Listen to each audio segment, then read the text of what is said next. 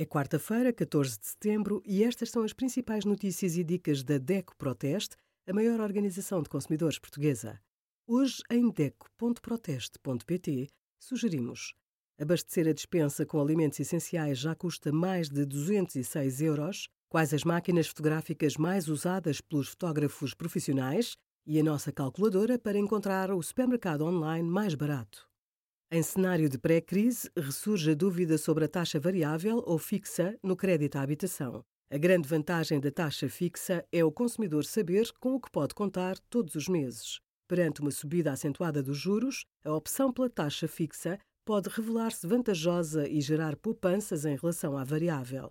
Se prevê poupar algum dinheiro para ir abatendo o crédito, saiba que a comissão por amortização antecipada na taxa fixa é de 2%, ou seja, quatro vezes mais elevada do que na taxa variável. Nos produtos com taxa variável, os spreads continuam a descer para acomodar a subida da Euribor. Apesar de as propostas de crédito à habitação com taxa fixa terem aumentado, ainda é a variável que permite uma prestação menor.